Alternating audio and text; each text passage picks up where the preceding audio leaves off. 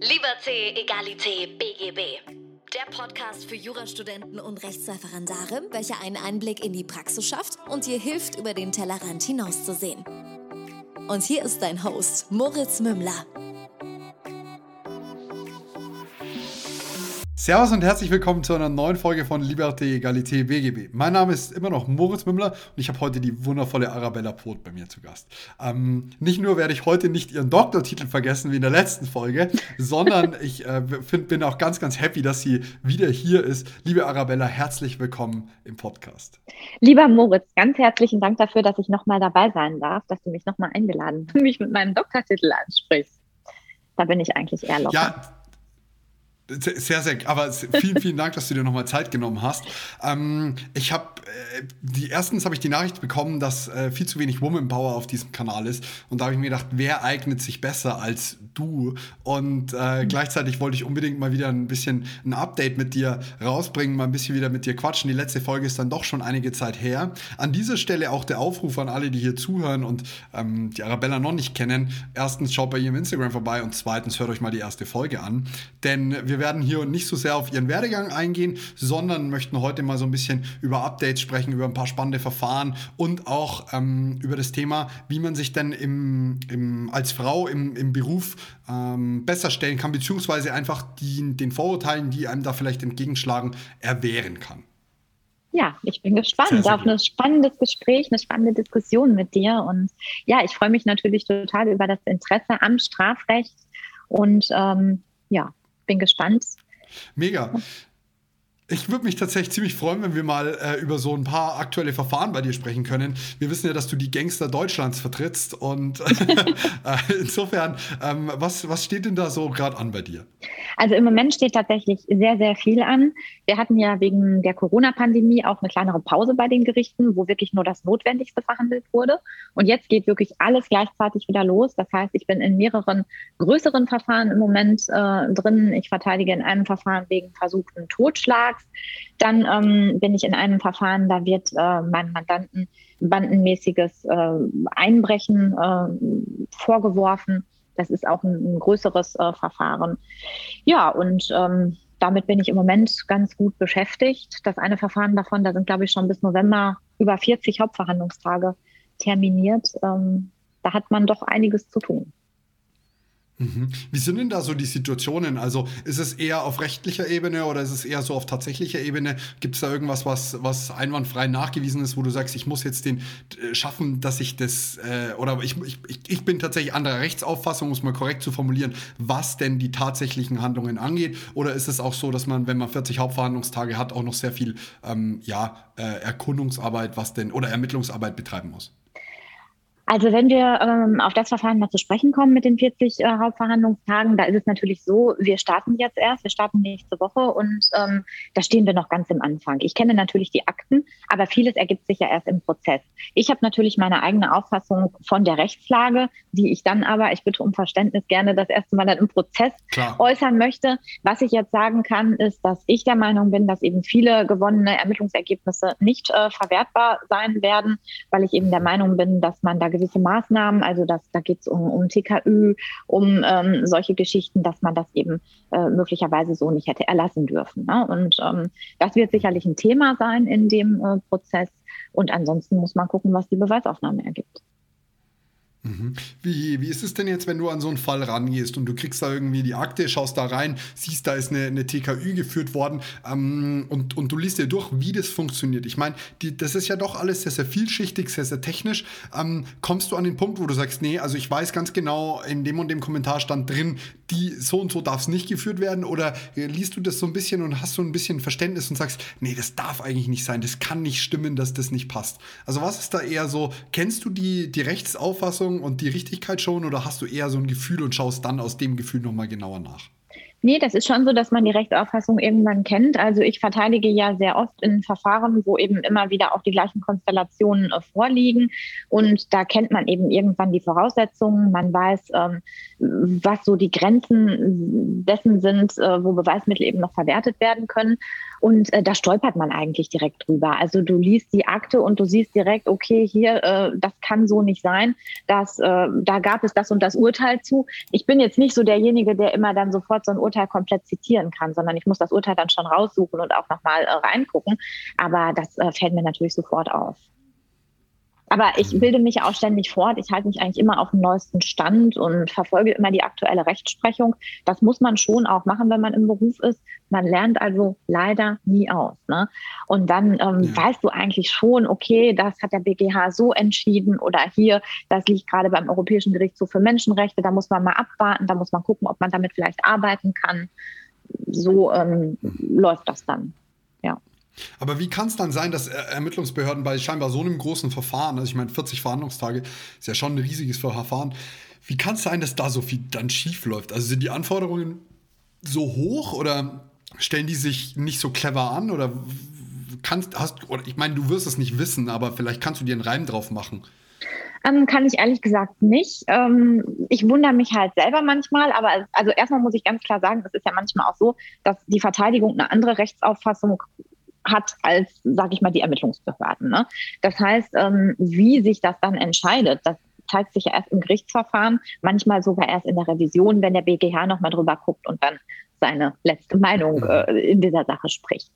Aber ähm, ich habe zum Beispiel ein Verfahren gehabt, ähm, das möchte ich da vielleicht mal als Beispiel heranziehen. Da habe ich wirklich erstinstanzlich dem Gericht mehrfach gesagt, das geht so nicht, was ihr hier macht. Und da gibt es BGH-Rechtsprechung, die auch sagt, dass das so nicht geht. Und ich habe diese Rechtsprechung vorgelegt. Trotzdem hat das Gericht meinen Mandanten verurteilt und wir mussten dann erst in Revision gehen. Der BGH hat dann natürlich aufgehoben, hat gesagt, hier ist doch diese Rechtsprechung, guckt es euch an, äh, so könnt ihr das nicht machen. Ne?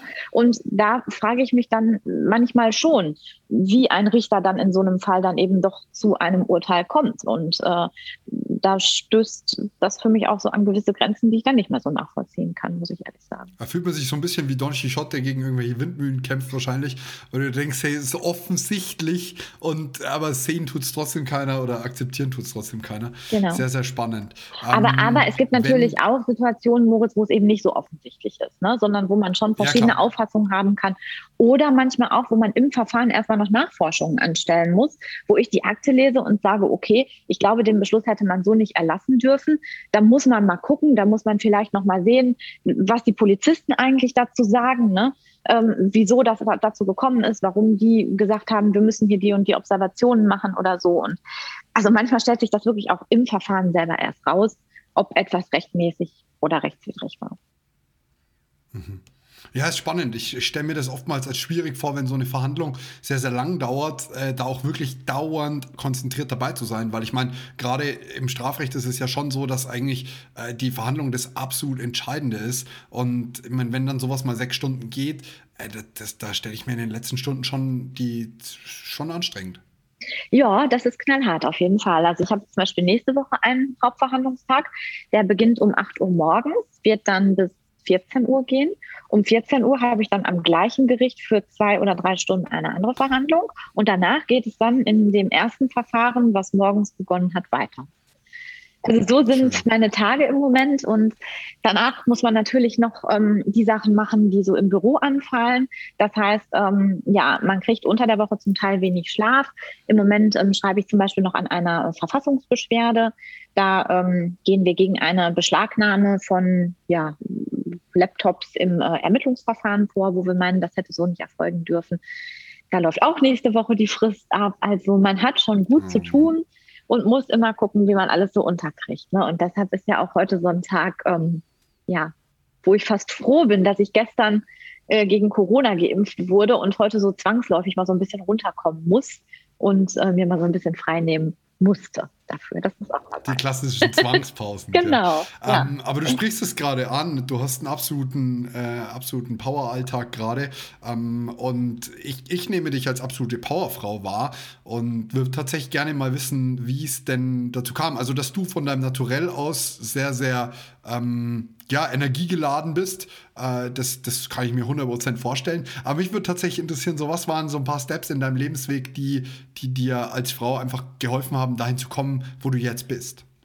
Also ich würde sagen, der Hauptstep ist eigentlich der, dass ich mich selber auch als Frau wahrnehme und dass ich ähm, immer so ähm, die Einstellung hatte, ich mache mein Ding und das möchte ich durchziehen und damit müssen die Menschen auch ein Stück weit leben. Also ich habe zum Beispiel ähm, in der Schule ja schon als Model gearbeitet und auch da gab es natürlich auch dann mal Unterwäschen oder Bikini-Fotos. Und das fand man auch nicht so toll. Und da habe ich auch in der Schule schon blöde Sprüche bekommen. Aber da habe ich mir immer gesagt, naja, wenn deswegen irgendein Arbeitgeber mich mal später nicht mehr will, dann ist das sein Problem und nicht meins. Und dann gehe ich woanders hin oder mache mein eigenes Ding. Ne? Also ich hatte nie so diese Angst davor, oh Gott, was könnte vielleicht dann passieren, was könnten die Leute denken, sondern ich habe immer so mein Ding halt durchgezogen und ähm, ich glaube, dann strahlt man auch ein gewisses Selbstbewusstsein, eine gewisse Selbstsicherheit aus und dann akzeptieren die Leute einen auch irgendwann so, wie man eben ist äh, genauso mache ich das im Beruf eben auch. Die Strafverteidigung ist ja ein sehr männerdominiertes Feld. Das ist auch heute noch so.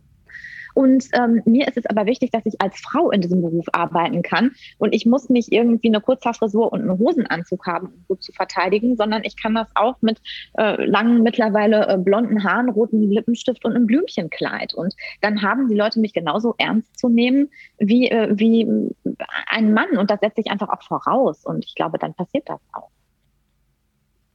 Aber woher kommt diese, diese Attitude? Also ich muss sagen, viele haben die ja, viele haben, haben die ja einfach und wissen es nicht, aber wie, es gibt halt dann auch entsprechend genug Menschen, nicht nur Frauen, sondern auch genug Männer, die, die da eben dieses Selbstbewusstsein nicht haben. Wie, wie bekomme ich das hin, mein authentisches Selbst zu leben? Also ich meine, das ist eine sehr schwierige Frage, die ich auch äh, jetzt aus dem Stegreif nur so bedingt äh, beantworten könnte. Aber was, was wäre so deine Antwort drauf?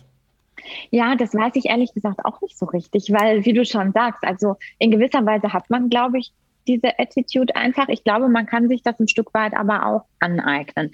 Ich war zum Beispiel, auch wenn man das jetzt vielleicht nicht glaubt, in der Schule schon auch manchmal eher ein schüchterner Mensch.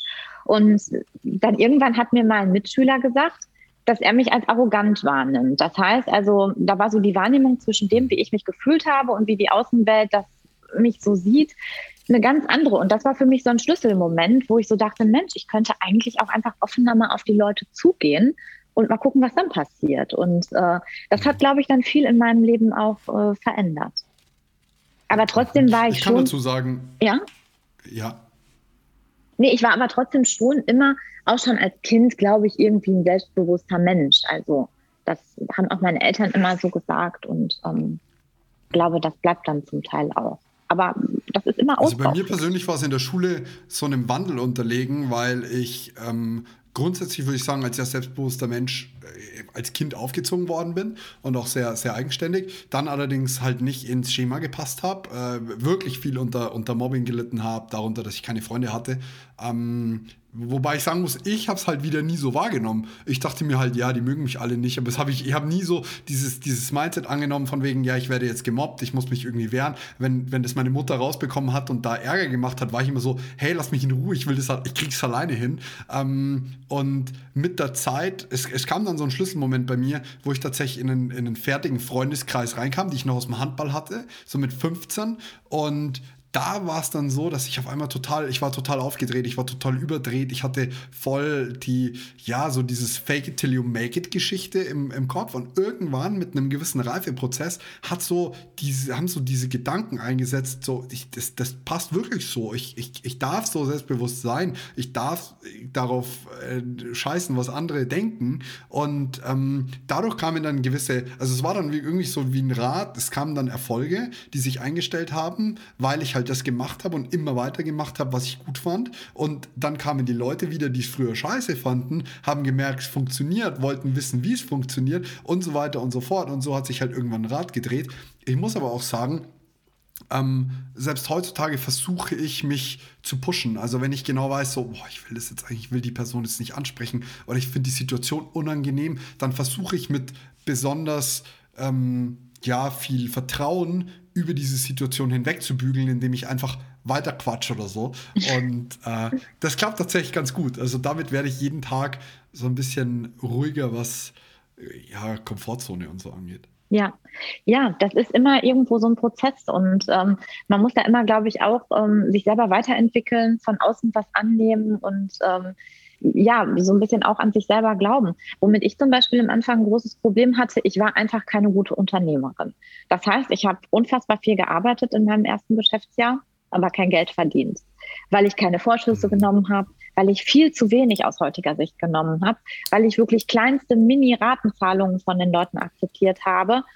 Und ähm, ich bin schon ein Mensch, der sehr ähm, empathisch ist. Ich habe viel Mitgefühl und es fällt mir auch schwer, ein Mandat abzulehnen, wenn das halt wirtschaftlich nicht lukrativ ist. Und da mussten mir wirklich ältere Kollegen sagen, pass mal auf, Arabella, du machst das, um davon zu leben. Das ist nicht dein Hobby, sondern das ist dein Beruf und du musst so und so viel Geld für die Sachen nehmen. Und da ähm, musste ich mich tatsächlich auch weiterentwickeln. Und es gibt einen Kollegen, den grüße ich auch gerne an dieser Stelle, Edgar äh, Fiebig, der hat mir, mit dem habe ich in einem großen Bochumer Verfahren zusammen verteidigt. Und da haben wir in den Pausen immer zusammen im Vapiano gesessen. Und dann hat er irgendwann gesagt, komm, wir spielen das jetzt mal zusammen durch. Ich bin jetzt äh, der Mandant und du bist die Anwältin und du willst jetzt richtig Geld von mir. Und das, äh, das hat mir unheimlich geholfen. Das war wirklich, äh, wirklich klasse. Ja. Ja, so gerade dieses Geld-Mindset hat oftmals was damit zu tun, dass man seine eigene Arbeit nicht genug wertschätzt. Also ich merke ja. das auch bei mir extrem. Ähm, ich kann zu einem gewissen Grad Preise abfragen, die, die ich sage, die ich wert bin, aber ähm, es gibt dann so eine Grenze, wo ich sage, nee, das geht nicht. So, und dann, ja. und dann merkst du richtig, wie du dein Gegenüber durch deine innere Haltung beeinflusst. Mhm. Ähm, das sind auch so Kleinigkeiten. Ich habe ich hab einen Mitarbeiter, der sich immer entschuldigt, wenn er mich anruft. Entschuldigung, dass ich dich stören muss. Und ich denke immer so, entschuldig dich nicht schon vorher dafür, dass, also don't do that. Und das sind so ja. halt so kleine innere Haltungen, die, die man, glaube ich, feststellen und dann abstellen darf. Ja, genau, da hast du vollkommen recht. Und bei mir im Anfang, wenn ich so retrospektiv retrospektiv mal drauf schaue, dann war das, glaube ich, auch so. Ich war schon im Anfang natürlich unsicher. Ich habe gedacht, oh Gott, als Frau und dann im Strafrecht, ob ich das wirklich schaffe, ob ich überhaupt Mandanten bekomme. Und ich habe immer so gedacht, oh, die ganzen Anwälte, die schon so lange dabei sind, die sind alles so toll und bis man dann irgendwann mal merkt, Mensch, die kochen auch alle nur mit Wasser und ich, mhm. ich kann wirklich auch so ein bisschen was. Und das stellte sich dann auch erst mit der Zeit ein, als ich dann wirklich dann auch vor Gericht wirklich den einen oder anderen coolen Erfolg dann hatte und dann wird man mit der Zeit eben immer selbstbewusster und ja, aber das ist ein Prozess, durch den muss man einfach durch. Also gerade dieses, ähm, es kochen alle nur mit Wasser, ähm, muss, kann ich echt unterschreiben. Also ich habe ja durchaus viele Einblicke jetzt in die juristische Welt und das ist überhaupt nicht despektierlich und überhaupt nicht abwertend, aber es sind alles ganz normale Menschen. Also jeder macht die gleichen Fehler und ich hatte, ich hatte einen Termin, der war super wichtig mit einer Großkanzlei und einem Partner dort und der hat den ersten Termin verschwitzt, witzigerweise ich auch, aber es ist nicht aufgefallen, weil er ihn verschwitzt hatte. Und No joke, beim zweiten Mal habe ich ihn verschwitzt. Und dann war ich wirklich so, oh fuck, der sitzt da mit seiner Assistentin in dem Call drin und die warten und Mist und wie auch immer. Und dann habe ich mich entschuldigt, habe gesagt, was passiert ist. Und im nächsten Call hatte ich denen nochmal mitgeteilt, es tut mir wirklich leid. Und die waren so, das ist kein Stress, wir sind da fünf Minuten drin gewesen, es, ist, es passiert, es ist so, ist völlig, völlig normal und es sollte halt kein zweites Mal passieren, aber äh, äh, es ist niemand dabei, der, der irgendwie äh, gottgleich ist und auch wenn sie sich manchmal, also manche Menschen, zumindest habe ich wenige davon persönlich gesprochen, aber wenn sich manche davon so hinstellen, als wären sie es, sind sie es halt immer noch nicht. Und die, ja. dieses, diese Erkenntnis ist total wichtig. Man kann Menschen mit Respekt be begegnen, aber nicht mit, mit äh, Glorifizierung, glaube ich. Ja, da sagst du was, was Wahres. Genau so ist es. Also natürlich gibt es, gibt es Kollegen, wo ich denke, boah, die sind echt gut. Und natürlich gibt es auch Kollegen, das will ich auch ganz offen sagen, wo ich sage, puh, hättest du mal was anderes gemacht als Strafrecht. Ne? Aber ähm, trotz allem, ich sag mal, von denen, die gut sind, sind doch halt auch sehr viele einfach auf einem Level. Und das ist nicht so, dass dann einer raussticht und da der große Strafrechtsgott ist oder sowas. Ne? Man muss halt bereit sein, sich damit auseinanderzusetzen, sich fortzubilden. Man muss eine gewisse Zeit investieren. Man muss äh, nicht unbedingt äh, dieses Massengeschäft machen, von wegen, ich baller hier zig Akten und zig Verfahren am Tag durch und äh, dann kann man gute Arbeit liefern. Ne? Das ist so. Ja, was halt schon spannend ist bei uns in der juristischen Welt, ist schon so eine, eine, eine Glorifizierung ist eigentlich das richtige Wort von, von gewissen Persönlichkeiten, weil sie mal zwölf Punkte geschrieben haben, weil sie den und den Titel haben, weil sie bei dem und dem im Praktikum waren oder wo auch immer. Ähm, oder weil sie 7000 Instagram-Abonnenten haben. Also so, so von wegen, ähm, wir sind schon sehr äh, Sternchen getrieben im Sinne von unsere juristischen Sternchen und gerade auch die Strafverteidiger, bei denen viele oder Strafverteidigerinnen, um es mal äh, richtig zu formulieren, ähm, bei denen auch viel Ego im Spiel ist, würde ich sagen. Also wenn, wenn ich so eine Rechts, Rechtsgruppe äh, festlegen müsste, dann würde ich sagen, die, die Strafverteidiger und Strafverteidigerinnen sind schon die, bei denen es am meisten um die Bühne geht. Und ähm, da sind wir schon anfällig, wir Juristen, glaube ich. Dafür sind wir, glaube ich, anfällig. Man sagt ja auch, dass viele von uns auch eine narzisstische Persönlichkeit haben. Also vielleicht nicht im Sinne einer Persönlichkeitsstörung, aber das ist ein bisschen im Gerichtssaal. Weil wenn du da reingehst als Strafverteidiger, dann gehst du, kämpfst du irgendwo an der Seite deines Mandanten und in der Regel ist es so, dass der ganze Saal dir irgendwie so eine Eiseskälte so gegenüberbringt. Also oft ist es so, der Richter, der denkt so, oh, ein Anwalt, oh, der macht nur unnötig Stress, eigentlich brauche ich den gar nicht. Der Staatsanwalt, der ähm, ist ja sowieso mit seiner Anklage äh, genau gegen, gegenüber, also der ist ja, das ist ja genau die gegen, entgegengesetzte äh, Position, die er vertritt. Je nachdem, um was für eine Straftat es geht, finden die meisten Leute, die im Publikum sitzen, dich scheiße und äh, werfen dir noch entgegen, was du da für, für Leute, Presse auch, für Leute und Monster verteidigst und so. Ich will nicht alle über einen Kamm scheren. Es gibt auch viele Richter, die überhaupt nicht so sind. Ne? Das äh, möchte ich hier, möchte ich auch ganz klar und deutlich sagen. Und es gibt sogar Staatsanwälte, die auch tatsächlich zu Gunsten des Mandanten dann auch mal ermitteln, entscheiden und Anträge stellen. Habe ich kürzlich erst erlebt in einer Verhandlung, da ging es um Widerstand gegen Vollstreckungsbeamte. Das wird so ein bisschen als Delikt, was eigentlich nie eingestellt wird, sondern wo es immer Verurteilungen äh, gibt. Und da hat tatsächlich dann auch die Staatsanwältin darauf hingewirkt und gesagt, ja, wir könnten hier das Verfahren einstellen. Und ähm, das fand ich ganz toll, aber das gibt es nicht oft. Und diese Eiseskälte, die dir dann entgegentritt im Gerichtssaal, die musst du aushalten. Und man muss sich vor Augen führen, so ein Strafprozess, das ist nicht der richtige Ort, um Freundschaften zu schließen, um Kaffeekränzchen zu halten, sondern da geht es um was. Und man soll freundlich und fair miteinander bleiben, äh, juristisch korrekt miteinander bleiben. Aber ähm, da jetzt Rücksicht drauf nehmen, dass der Richter irgendwie seine Mittagspause machen möchte oder der die Staatsanwältin, keine Ahnung, gleich auch keine Zeit mehr hat und deshalb äh, wird man da gebeten, irgendwie dann vielleicht mit den Fragen mal so ein bisschen äh, kürzer zu treten. Auch das ist mir tatsächlich schon passiert. Äh, das, das geht einfach nicht. Ne? Und du bist halt immer der Buhmann mit dem, was du tust. Zumindest wenn du halt, wenn du halt vernünftig verteidigst. Und ähm, ja, auch wenn du öffentlichkeitswirksam verteidigst. Ich meine, ja. wir haben das gerade gesehen bei dem großen Verfahren ähm, um, um Metzelder, um die, um die Fußballgeschichte, wie da der, der Anwalt in der Presse zerrissen worden ist. Ich muss sagen, ich habe jetzt nicht jedes Statement im Kopf. Ich weiß nicht, war da wirklich was dran, wie auch immer. Aber das, was ich so mitbekommen habe, muss ich sagen, äh, es ist, es ist die Aufgabe des Verteidigers, den Menschen zu verteidigen. Dann kannst du ihn nicht in der Presse zerreißen für die Dinge, die er sagt, um den Menschen zu verteidigen. Ja. Egal, worum es geht. Und ähm, da ist es schon so, den, den Panzer, also das glaube ich, das muss ich wirklich sagen, den Panzer brauchst du. Und ähm, ich, ich kann mir das wirklich wie so einen, wie so einen Eisstrahl vorstellen, um ehrlich zu sein. Ja, also das ähm, ist schon auch so vom Gefühl her, das kann ich dir sagen. Und ähm, ich glaube, es gibt einfach Menschen, die von ihrem Charakter her solche Situationen nicht aushalten können. Und ich bin davon überzeugt, dass solche Menschen auch kein Strafverteidiger werden sollten. Also mhm. es gibt ja Leute, denen ist Harmonie sehr wichtig, die wollen eigentlich jeden Streit immer sofort beilegen und können ganz, ganz schwer nur mit solchen Situationen umgehen. Und für die ist das nicht das Richtige. Die werden schlaflose Nächte haben, die werden sich einschüchtern lassen, die werden vor Gericht den Mund nicht mehr aufmachen und die werden ganz, ganz schlechte Arbeit abliefern. Ähm, das ist was, wovon ich wirklich überzeugt bin und wozu ich auch äh, stehe. Also ein gewisses Selbstbewusstsein und eine gewisse, ich gehe da jetzt rein und wenn du mich scheiße findest, interessiert mich das überhaupt nicht, äh, Attitüde, die braucht man schon.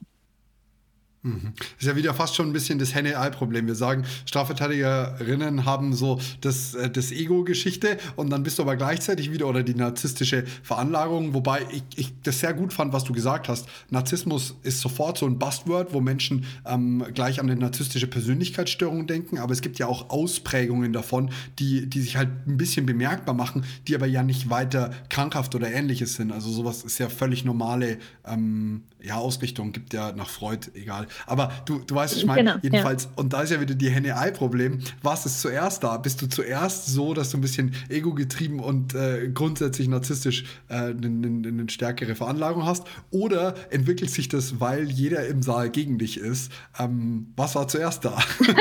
ich glaube, dass also zumindest bei mir das schon eher so war, dass diese Attitude wahrscheinlich vorher schon da war. Ähm, wobei ich sagen muss, also ich habe jetzt keine narzisstische Persönlichkeitsstörung. Ich habe nämlich so einen um, Fragebogen. Nein, tatsächlich, der ist ähm, wirklich von, von einer Universität ähm, für äh, Psychologie und du kannst mit diesem Fragebogen das sind, glaube ich, an die 100 Fragen. Alle Persönlichkeitsstörungen, die es gibt, kannst du ähm, abfragen. Und ich gebe diesen Fragebogen immer meinen Mandanten, bei denen eine Begutachtung ansteht und lasse die diesen Fragebogen ausfüllen. Und dann kann ich am Ende so ein bisschen gucken, in welche Richtung geht es und ist eine Begutachtung eine gute Idee? Ist das vielleicht eher nicht so eine gute Idee? Und ähm, ich bin natürlich kein Psychologe und kein Psychiater und kann natürlich nicht äh, in, in einem diagnostischen Sinne dieses, äh, diesen Fragebogen anwenden. Aber man kann schon durch so eine Auswertung so ein bisschen sehen, in welche Richtung es gehen könnte. Und den habe ich natürlich auch selber schon mal gemacht und ähm, da kam jetzt bei mir also keine Persönlichkeitsstörung äh, raus. Aber ähm, ich glaube, dass, dass die Persönlichkeit sicherlich äh, vorher schon auch ein Stück weit mhm. da ist. happened. Was ja auch eine super Sache ist. Ich, ich meine, das ist der Punkt, warum ich dich eingeladen habe, wiederholt, weil, weil du äh, diesbezüglich einfach eine super interessante Persönlichkeit hast, zu der, wie ich schon gesagt habe, viele, viele Frauen auch aufschauen. Und ähm, wahrscheinlich nicht nur Frauen, auch Männer, aber ähm, ich würde diesen Fragebogen sie, liebend gerne auch mal ausprobieren, weil ich finde es unfassbar wichtig, an, an Sachen selbstreflektiert ranzugehen und auch an sich selbst. Also ich, ich kenne meine Stärken und meine Schwächen sehr, sehr gerne, sehr genau. Ähm, denn so bin ich ja viel kritikfähiger, wenn ich ich zum Beispiel, wenn mir jemand meine, mein Selbstbewusstsein kritisieren will, dann bin ich so, komm, bitte, sei, sei mir nicht böse, aber halt die Klappe. Da bin ich echt zufrieden, während ähm, es dann wieder Sachen gibt, wo ich sage, meine Gründlichkeit, du, wenn du mir sagst, dass mein Schreibtisch unordentlich ist, hast du 100% recht. Ja, ja, natürlich. Ich meine, es ist ja, jeder ist ja vielschichtig. Keiner geht ja nur in eine Richtung. Und auch bei mir ist es so, dass ich natürlich auch Schwächen habe. Also ich komme vielleicht manchmal so rüber wie das starke Bossgirl, aber das ist ja nicht in jedem Punkt so. Also mir macht es zwar zum Beispiel nichts aus, diese eisige Stimmung im Gerichtssaal auszuhalten, aber wenn ich einen Horrorfilm gucke und alleine hier in meiner Wohnung bin, dann habe ich danach Angst und schlaf mit Licht. Und äh, das ist einfach so. Also ich, es gibt auch ganz viele Punkte in meinem Leben, wo ich ein sehr ängstlicher Mensch bin. Und ich glaube, da hat jeder so seine persönlichen Schmerzgrenzen und persönlich die Situationen, wo er sagt, okay, damit komme ich richtig gut klar. Und andere Situationen, wo er sagt, oh Gott, das ist für mich einfach der Horror. Mhm.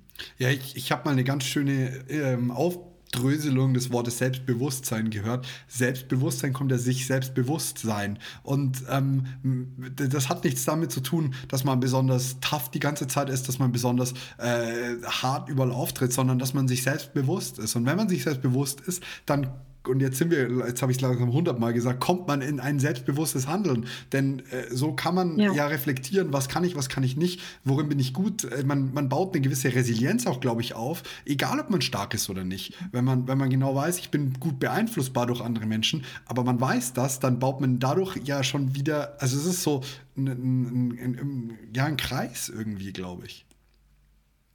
Ja, du hast das total gut erklärt. Also ich hätte das nie so gut aufdröseln und erklären können. Das, ähm, genau so ist es, ja. Dankeschön. Und genau das, nein, wirklich, genau das ist das, glaube ich, auch was, was einen dann vielleicht am Ende auch erfolgreich macht, eben seine eigenen Stärken und Schwächen zu kennen, dazu auch ein Stück weit zu stehen. Also mir ist zum Beispiel dann auch mal vom einen oder anderen der Tipp gegeben worden, zu sagen, also dass, dass ich zum Beispiel sowas, also wenn man irgendwelche Schwächen hat, das darf man ja nicht offenlegen dann auf Instagram. Oh Gott, nachher buchen dich die Leute nicht mehr als Verteidiger, wenn die wissen, dass du Angst vor einem Horrorfilm hast.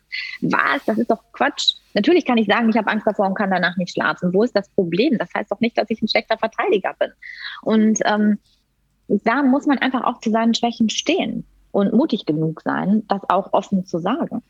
Ne? Es ist ja auch eine ähm, gewisse Einwandvorwegnahme. Also wenn ich Leuten, wenn ich, also ich hatte im ersten Examen, das war mir gar nicht bewusst, aber ich hatte eine Gesamtnote von 6,99 mit Schwerpunkt. Ich habe aber immer gesagt, ich habe 4,08 schriftlich, weil das halt war halt das, was ich schriftlich hatte. Also und insofern, ja, meine Schwäche ist eine, eine, Klausur zu schreiben oder ist gewesen. Jetzt kann ich zum Glück mitreden, aber ähm, ja, eh. also, und damit kann ich halt gewisse Einwände vorwegnehmen. Wenn dann jemand zu mir sagt, Moritz, warum erklärst du materiell-rechtliche Dinge falsch, bin ich halt so, hey, ich hatte ja nur 4,08 Punkte schriftlich. Wer, wenn ihr auf mich hört, seid ihr selber schon. Stimmt jetzt so nicht mehr ganz, aber damit kann man durchaus arbeiten und ähm, es ist überhaupt nicht, es muss überhaupt nicht Ziel sein, alle Schwächen zu verstecken.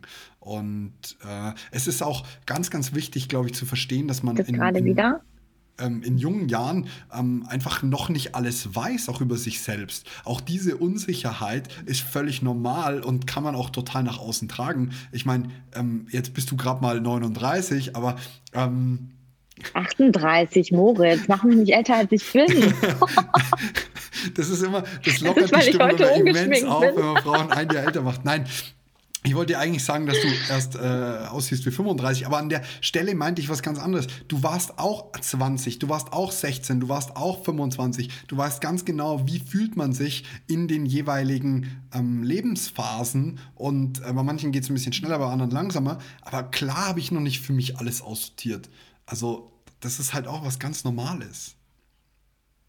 Ja, natürlich, klar, auf jeden Fall. Ne? Da muss man einfach äh, seine eigene Entwicklung durchmachen und man wird sich immer weiterentwickeln und äh, muss einfach seinen Weg treu bleiben, aber trotzdem immer so ein bisschen an sich arbeiten, denke ich. Das ist das beste Konzept. Du hast mir verraten, ähm, dass dir durchaus dein, dein Titel, äh, dein Doktortitel, ähm, ein bisschen Entspannung entgegengebracht hat. Wie, wie möchtest du darüber sprechen? Wie war das für dich? Hast du da einen, ja, hast du da einen merklichen Unterschied gehabt? Ja, ich habe schon einen merklichen Unterschied gehabt. Also ich wollte selber erst nicht unbedingt so promovieren, weil ich dachte, ach, hm, ob das so das Richtige für mich ist, das ist ja doch durchaus auch viel Arbeit, das darf man nicht unterschätzen.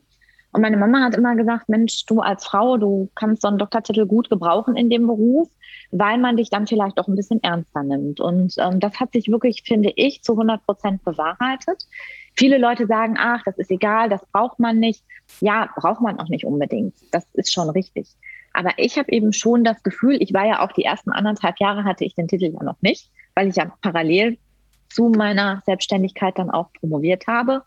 Und ähm, ich habe schon da einen Unterschied gemerkt. Und ich weiß nicht, ob ich oder ich glaube, dass ich vielleicht nicht unbedingt da wäre, wo ich heute bin, wenn ich das nicht gemacht hätte. Mhm. Denn einerseits hat mir das unfassbar viel gebracht in puncto wissenschaftliches Arbeiten. Zweitens hat mir das wirklich viel Selbstbewusstsein gegeben, denn wenn du einmal so ein Buch, das ist es ja letzten Endes, fertig hast, dann ähm, und das liegt so vor dir und du denkst, boah, wow, ich habe dieses Buch geschrieben, ich habe das tatsächlich geschafft. Also das gibt dir auch nochmal wirklich Selbstbewusstsein. Und ähm, ich denke eben, dass man zumindest als Frau da dann auch nochmal bessere Chancen hat, wirklich ernst genommen zu werden. Denn man muss sich durchkämpfen in dem Job. Äh, das ist so und das kann man auch nicht verhehlen.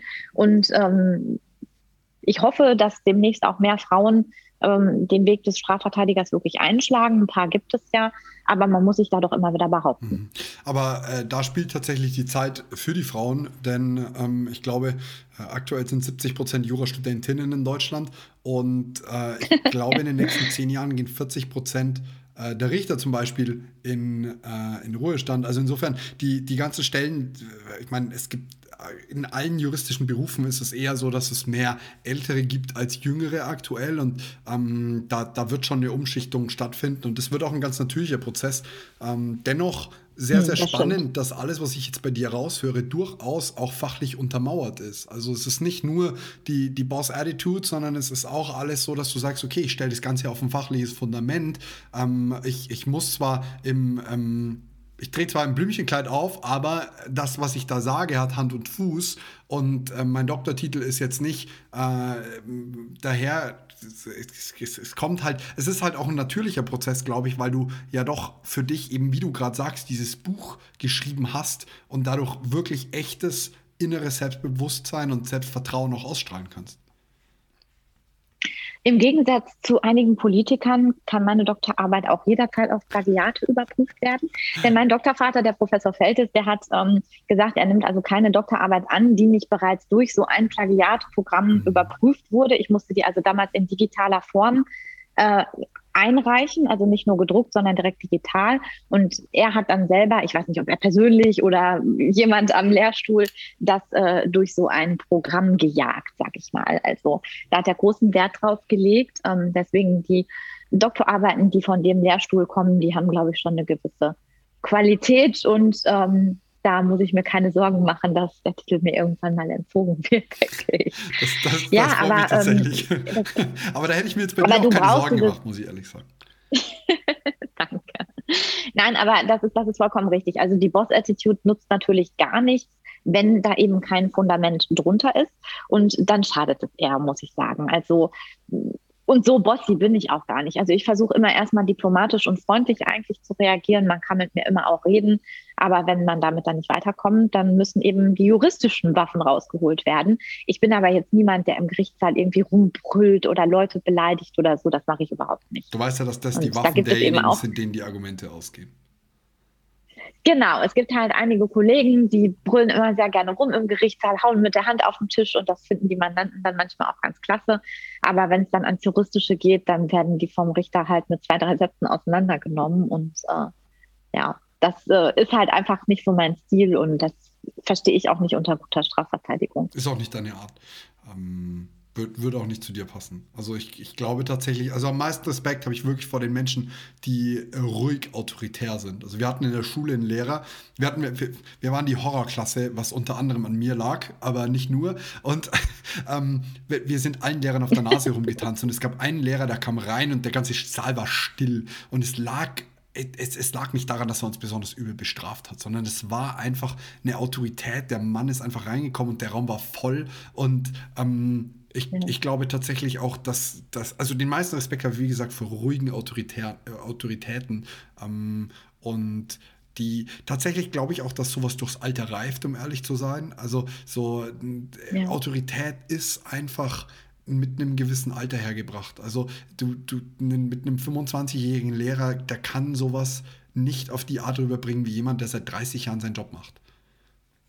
Nein, das ist klar, das stimmt, das ist schon richtig da. Das ist auch wieder ein Entwicklungsprozess. Ja, den kann man halt nicht beschleunigen, will man vielleicht auch gar nicht. Nee, nee den, den will man nicht beschleunigen, das stimmt. Also ich wäre gerne noch mal jung und naiv und äh, das ähm, kannst du glauben. Mich würde tatsächlich jetzt noch ein bisschen dein Ausblick für die nächsten Wochen interessieren. Hast du, hast du genauso viel zu tun, wie du bisher zu tun hast? Oder wird es ein bisschen ruhiger? Oder muss ich äh, damit rechnen, dass du nach weiteren drei Wochen mit drei Stunden Schlaf umkippst und sagst, Moritz, bitte hol dir deinen Rechtsanwaltstitel, unterstütz mich in meiner Tätigkeit? Also ich bin im Moment schon wirklich, ähm, das ist schon, schon heftig, was im Moment so ist. Und das geht die nächsten Wochen halt auch so weiter, beziehungsweise geht jetzt erst richtig los ähm, mit zahlreichen Hotelübernachtungen. Also ich glaube, ich werde mehr im Hotel schlafen als äh, zu Hause zum Teil. Und ähm, ja, das ist hart. Das muss man aber positiv und sehen. Wahrscheinlich die Hälfte der Zuhörer ja. würden gerne mal wieder in dem Hotel schlafen. Also Ja, das stimmt. Aber ich sag mal, zu Corona-Zeiten im Hotel zu schlafen ist halt auch nicht so schön. Ne? Ich war ja ähm, letztens im Adlon für ein Interview in Berlin und das ist wirklich ein ganz, ganz tolles Hotel. Und ich war so unfassbar traurig, weil ich musste mir wirklich mein Abendessen aus Zimmer liefern lassen, weil die durften ja die Restaurants nicht öffnen. Und das war dann schon irgendwie schade. Ja. Und die Hotels sind natürlich, das ist ja nicht vergleichbar mit der Zeit äh, ohne Corona, wo du dann irgendwie dich da noch nicht ins Restaurant setzen kannst, noch ein paar andere Gäste da sind oder was auch immer. Also heute, im Moment gehst du halt rein, checkst ein auf dein Zimmer und darfst dich ja woanders im Hotel auch gar nicht mhm. großartig aufhalten. Ne? Ja, hoffen wir mal, dass das bald wieder besser wird. Ah. Arabella, danke für dieses wundervolle ja. Interview. Danke für äh, diese tolle, tolle Unterhaltung. Und ähm, ich wünsche dir alles, alles Gute und freue mich, wenn wir uns bald wieder hören. Ja, ich bedanke mich auch, Moritz. Auch mir hat es wieder großen Spaß gemacht und äh, ja, bis bald. Bis dann. Ciao, ciao.